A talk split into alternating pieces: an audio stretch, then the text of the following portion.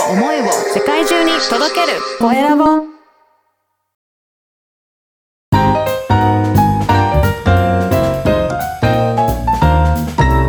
ポッドキャストの配信で人生が変わる。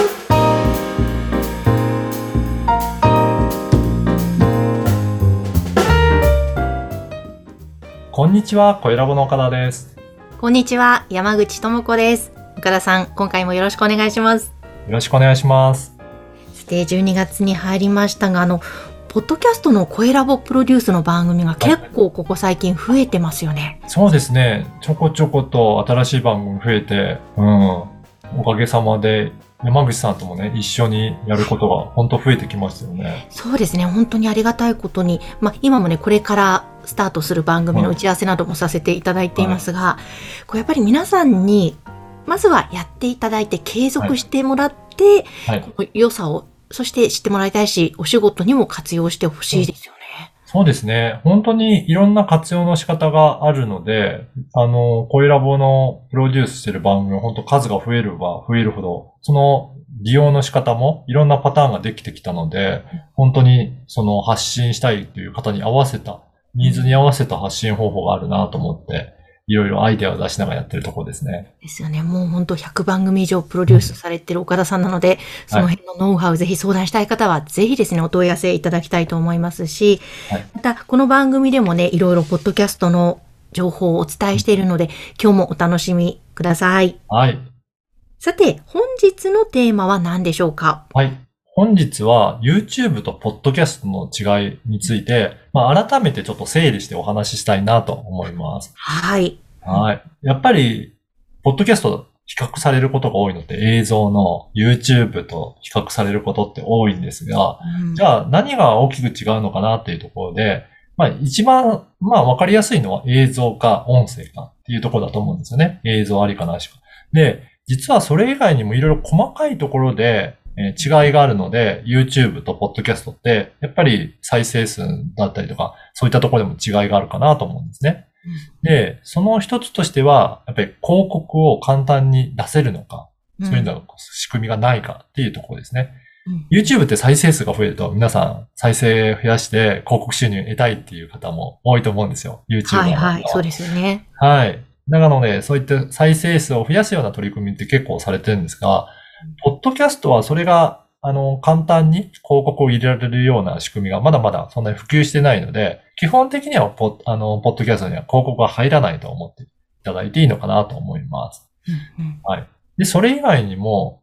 えー YouTube は、あの、プレミアムじゃない、無料版で使ってる方は、バックグラウンド再生。これは、他のアプリを使いながら聞いてるとか、そういった感じなんですけど、基本的にそれはできないんですね。そうですね。確かにできないですね。うん。あの、再生してるときは、あの、その画面が表示されてなきゃいけないですし、他のアプリを使おうとすると再生が止まってしまうので、そういったことはあります。ただ、ポッドキャストは最初からバックグラウンド再生ができるような機能があるので、ポッドキャストを再生しながら、私なんかも Facebook のメッセージを見たりとか、うんコメント書いたりとかすることもよくあるんですけど、そんな感じで他のことをやりながらでもできるっていうのがまた違いがあるかなと思います。なるほど、なるほど。あともう一つは、えっ、と、ダウンロードしてから再生ができるかどうか。これは何がメリットがあるかっていうと、例えば外でに出て聞こうと思ったときは、やっぱりパケットをいっぱい使うかなと思うんですね。うんでも自宅で Wi-Fi の時にダウンロードしておけば、外でパケット消費することなく再生することができるので、実はダウンロード再生できるとそういったメリットがあります。なるほど、そう。あダウンロード再生はそういうメリットがあるんですメリね。ットがそうなんですよね。なので、ポッドキャストはできれば、うんえー Wi-Fi が繋がっている環境の時に聞く番組をあらかじめダウンロードしておいて、うん。それで外で再生すれば、パケットは一切かからないんですよね。なるほど。うん。で、本当は YouTube もそれができると、パケットがあんまり消費しなくていいんですけど、まあ、無料版だとそれができないっっていうことで、なので、やっぱりパケットはどうしても使ってしまうかなっていうところではあります。なので、そういったいろんな違いがあって、それぞれメリット、デメリットがあるんですが、実は YouTube でもプレミアムユーザーで、有料の、えーまあ、YouTube を使っていくと、実はその広告も、えーカットできたりとか、バックグラウンド再生できたりとか、ダウンロード再生できたりとかして、じゃあポッドキャストの機能に近づくような感じで、いろいろ利用できることができるんですね。はい、はい。うん。なので、あの、ポッドキャストはまあ、プレミアムとかそういったところなくても、一応、便利便性のいい状態で使えるので、まあ、うまくお互いに活用し合っていくといいんじゃないかなと思います。うん。そうですね。なんか、YouTube の面白さもあるし、ポッドキャストの面白さもあるし、ですもんね。そうですね。なので、それぞれのメリットがあるので、うまく活用しながらやると、いろんなところから情報も、えー取り出していけるんじゃないかなと思いますね。うん。本当まあ、ポッドキャストは本当に何かやりながらはい。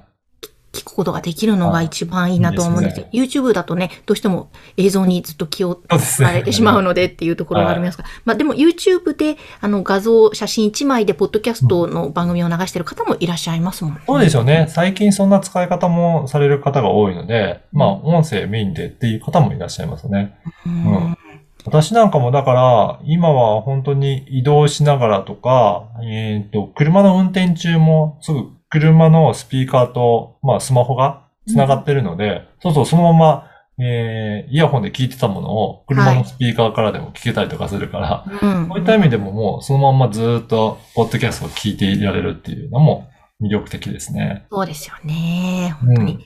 もうぜひぜひ皆さん、YouTube もそうですが、ポッドキャストもはい。皆さんの使いやすいように活用していただきたいなと思います。はい。ということで今日は YouTube とポッドキャストの違いをご紹介しました。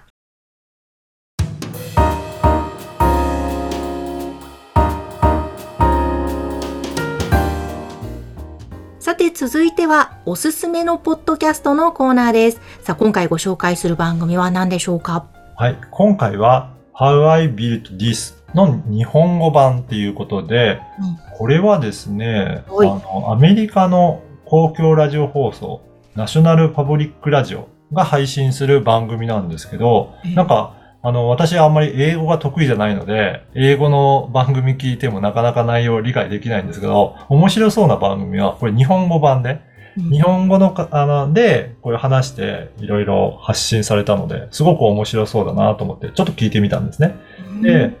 実際にあの、掃除機でよく知られてるダイソンの、えー創業者の、えージェームズ・ダイソンさんとかが、あの、起業家とかが、えー語ってる、そんなストーリーをインタビューのの音声を聞けるっていうポッドキャスト番組で、アメリカでは結構人気な番組のようなんですよね。へえ、そうなんですね。はい。う内容としてはどう,、んどういう項目がいろいろあるそうですね。これですけど、あの、ダイソンの、えーと経営者だったりとか、あと、ウィキペディアの、えーお話だったり、あと、インスタグラムのお話とか、いろいろ創業者がその時に苦労したお話だったりとか、どういうふうにして、えーまあ、事業を大きくしていったとか、なんかそういった、あの、ストーリーを聞けるので、えーぜひ経営者の方なんかは参考にしていくと、やっぱり最初の頃ってこういう苦労をされながら、もう大きくしていったんだなっていうようなうんそういったことも、えー学べるような内容になってるので、よかったら聞いてみてください。本当そういうダイソンとか大大手のところがどうやってっ。ていうところ。やってますね。これ、まだ始まったのが、えー2021年の11月からなので、新しい番組なんですけど、あのーもっとこれ配信されるっていうようなアナウンスもあったので、これはこれからいろんなエピソードが出てくるのは、私自身も楽しみだなと思って、ちょっとチェックしていこうと思ってます。本当ですね。面白いですね。結構アメリカはこのポッドキャストが割と浸透してると聞いたんですが、そうですね。あの、結構人気番組も多くて、えー実際に再生数もアメリカなんか多いっていうふうに言われて、こ、ここの、ここ最近、あの、コロナになってからも、やっぱり再生数って伸びてるっていうふうに言われてるので、